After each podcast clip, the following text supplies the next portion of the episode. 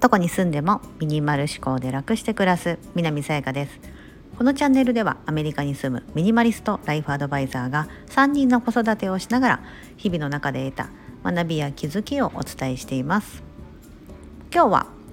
1440分の使い方というテーマでお伝えしたいと思います。さあまずは問題です。1440分。さあこれはどの時間を表したものでしょうか？ちっちっちっちっちっち。わかりましたか？答えは。言いますよ答え。はい。1日を分で数えた時の時間でございます。1日24時間。これは皆さん周知の通りだと思いますがそれを時間から分に変えた場合は1440分60分 ×241440 分。要は1日の時間の使い方ということですよね。1440分の使い方これは本からの引用となります。ケビン・クルーズさんというアメリカに住んでるあ、まあ、アメリカ人の方が書いた方でそれの、えーとまあ、日本語版。を私は Audible でちょっと今まだ読み進めてる段階なので全部を読んだわけではないんですけども。あ Audible がですね皆さんあの10月3日までは2ヶ月無料キャンペーンとまた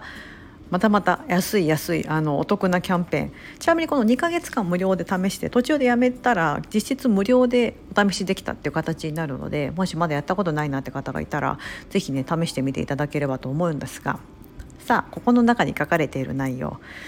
非常に面白かったですしえーとまあ、要はこれって時間術の本なんです、はい、非常に参考になる部分があると思いますしこの方の特徴として一生ごとにいろんなこう書かれてるんですけど一つずつにですね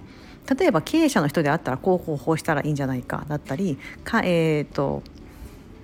個人事業主だったらこうじゃないか。主婦の人だったらこうじゃないか。みたいな感じであと学生だったらこうじゃないか。みたいな感じでそのそのなんだろうな。それぞれのその立場に合わせて考え方のところを言ってくれるんですよ。最後のまとめのところに、うん、だからそれが各章ごとにあって面白いなと思いまして。はい。なので是非ねちょっとここの中から3つご紹介したいと思います。さあちなみにその3つ。まずはじめに1つ目。1440の威力。2つ目。 to do リストをやめる。3つ目。大成功へと導く小さな一言。この3つです。はい。私が結構ああなるほどなと。すごくあの、まあ、首を縦に振りうなずいた。内容の中から3つご紹介したいなと思います。ちなみにこのケビン・クルーズさん今ではこうやって本もたくさん出版されているまあなんだろう成功者の中の一人なんですけどもほんの数年前というか数十年前はですね、えー、超多忙だったみたいです。しかもニュージャージーのハイウェイニュージャージーってちょうど私が今住んでる州なんでおおニュージャージーの方なのかなと思ったんですけど 今どこに住まれてるか知らないんですけどニュージャージーにある高速ハイウェイ高速道路で警察官に捕ま捕まったっていうエピソードから始まるんです。それはなぜ捕まったこのケビンさんは捕まったかと言いますと早朝朝まだあの日も上がらない5時50分に警察官に高速道路で止められた。で高速官がバッあのまあ高速官じゃない すいません警察官が車にこうねウインカーウインカーというかこうブーッと窓ガラスを開けたら「なんであの止められたか分かってるか?」みたいな感じで怒鳴られてでふと分かんなかったみたいです本人は。え？でも止められたここハイウェイだし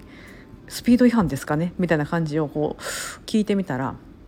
当たり前じゃないかみたいな感じででその方は要は自分がスピード違反したっていう意識がなかったんです。なぜかというとものすごく多忙な日々を過ごされていてその日も朝早くから、まあ、取引先のところに行こうと車を飛ばしてたじゃあいろんなことを考えながら運転してたので130キロぐらい出てたらしいんですよ。でその真横にですね警察官の車州警察の車が走ってるとは知らずその州警察の車はまハイウェイだから100キロぐらい出てたらしいんですけど時速。でもその州警察の車を飛ばしあの抜かして横から横入りみたいな感じでブーンとこう左折変更してもう本人その州警察がいるってことも気づいてないんですよ。通常皆さんほら私も運転する身なので道路に走ってるとですね警察が言ったらなんかこう自然とスピード落ちるじゃないですか。ね、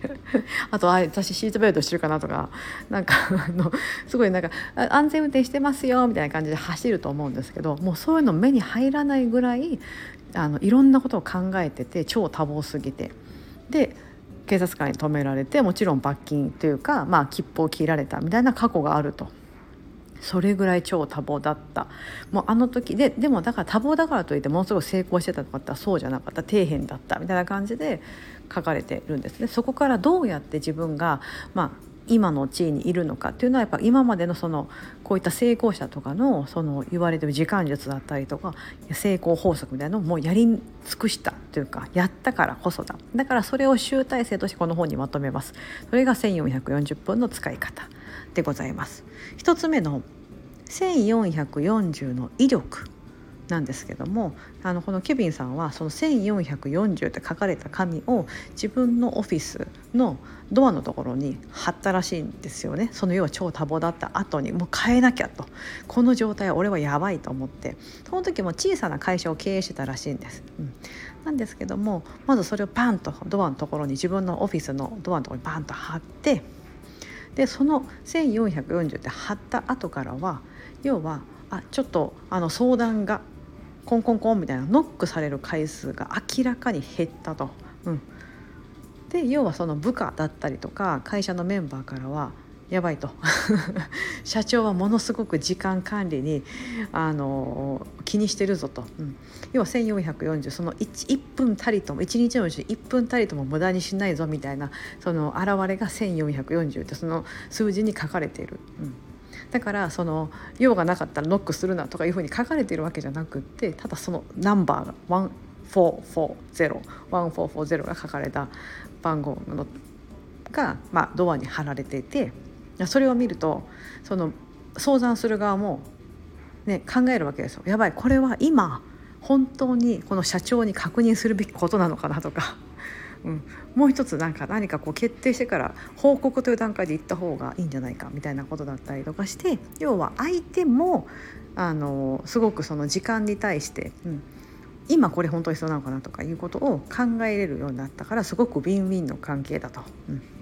なのでこういった1440分っていうのを意識自分で意識している。そして相手もそれを周知であるということはものすごい威力を発揮する。うん、だからそのまあ、そのいつも誰かに相談されて困ってるって方であれば、まあ、そういうふうに宣言した方がいいですよみたいな。感じのが一つ目書かれててなるほどと。ほうほうほう。まずそのそもそも1440分が1日だっていうこともあまり普段意識してないと思うんですよね。うん、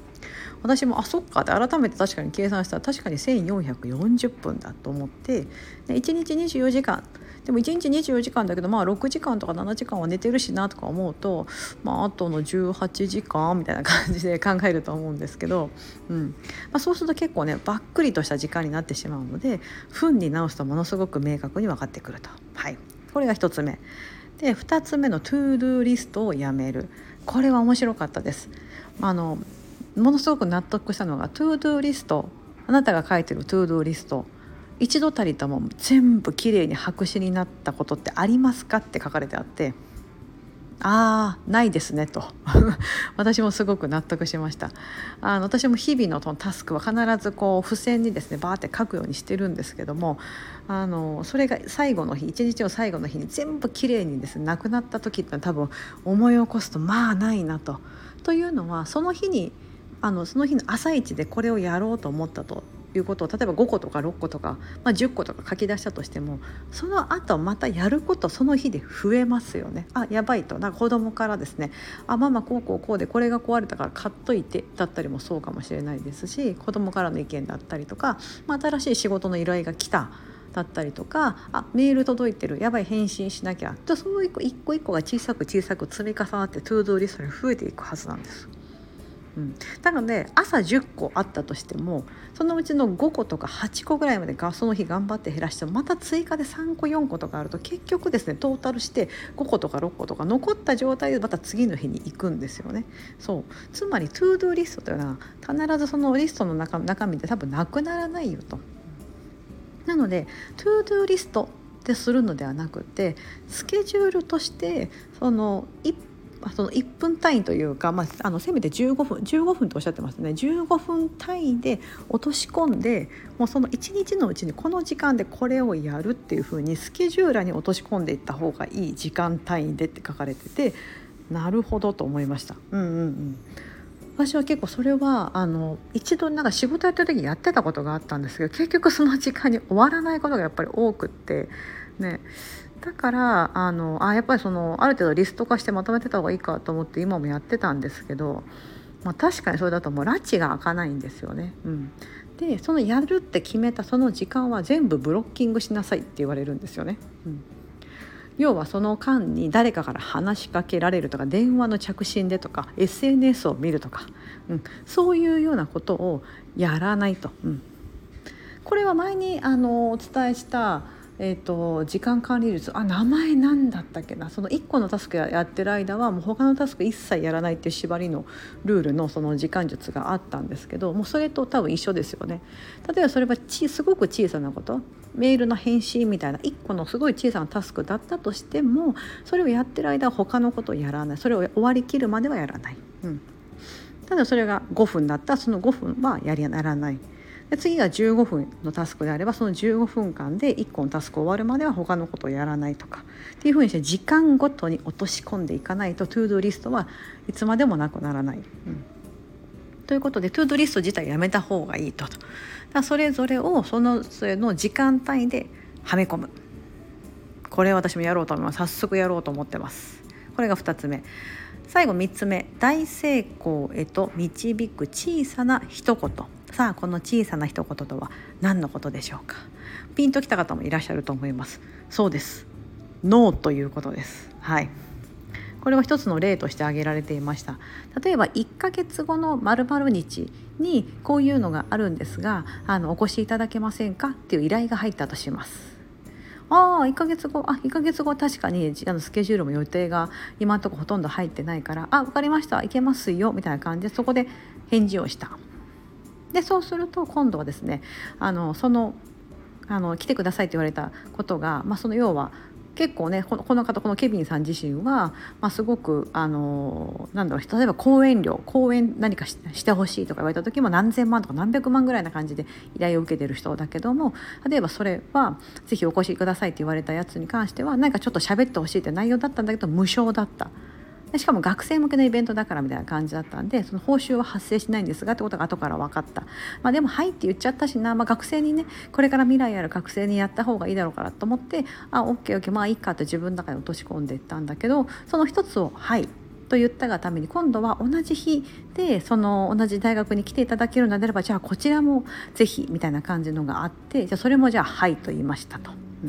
でその後またあのその会場の時間から1時間ちょっと早くなりますがこうこうこういうのがあってお越しいただけませんか？ってなると、まあ、どうせどうせその学校に行くしなみたいな感じでじゃあ「はい」と言いましたと。うん、でそういうのが続いて3つ4つみたいな感じでその日の1日のスケジュールがほぼほぼ埋まった。無償でみたいな感じがあったと。でもだんだん日が近づいていくにつれて今度はその日に自分の娘の学芸会があるってことが分かった。でももうすでにその日は予定パンパンで全部にね「はい」と言ったので。なのでパンパンで学生の学芸会に行くような時間は一切ない。だから娘の学芸会を断らなきゃいけないだったりとかその日にあのこういったことがあるのでぜひこの何百万でこのお仕事を受けていただけないでしょうかっていうのが後から入った。でももうすでにその以前その学生向けのやつを受けてるからそれも断らざるを得なかった。みたいな感じでですね、うん、先々の予定ほどまあその曖昧でこうねあの不確かなものはない。でもそこで安易に「はいはい」と。うん、いろんなことに対してそうやってやっていくとですね。どんどん時間が奪われていく。そして本当に大切なことが来た時にイエスと言えなくなってしまう。うん。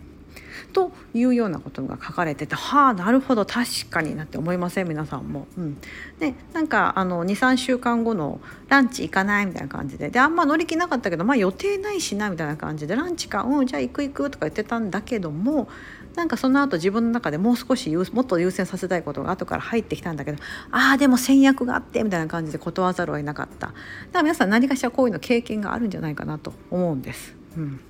だからその自分が本当に大事だなって思うこと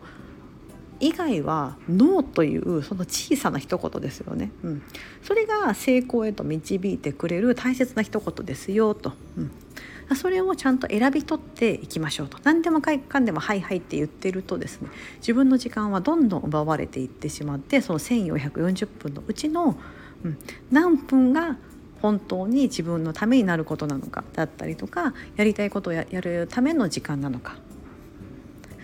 ということが書かれてあって。はい、この1440分の使い方結構興味深いですよね。他にもですね後半には29人のオール A の学生に学ぶ時間管理の秘訣。おおと思いません、まあ、東大生みたいな感じですよね。オール A の学生に学ぶ。次が13人のオリンピック選手に学ぶ時間管理の秘訣。これ多分インタビューを取ったんですよねきっとね。ちゃんとした数字書かれてるか。その 3, 3つ目が239人の起業家に学ぶ時間管理の秘訣みたいな感じで、まあ、いろんなパターンの学生だったりとかあとはそのアスリートで起業家みたいな感じのいろんな分野の方がそれぞれやってる時間術みたいなのも後半にあの紹介されてるようでほうみたいな、ね、それぞれ違いますもんね確かに。そう。まあ、でもなんかねこの本で私こう、まあ、初めのまだ半分ぐらいしか読めてないですけどもあのまあその要は本当にやりたいことを時間をそのそそっちに絶対割いていかないと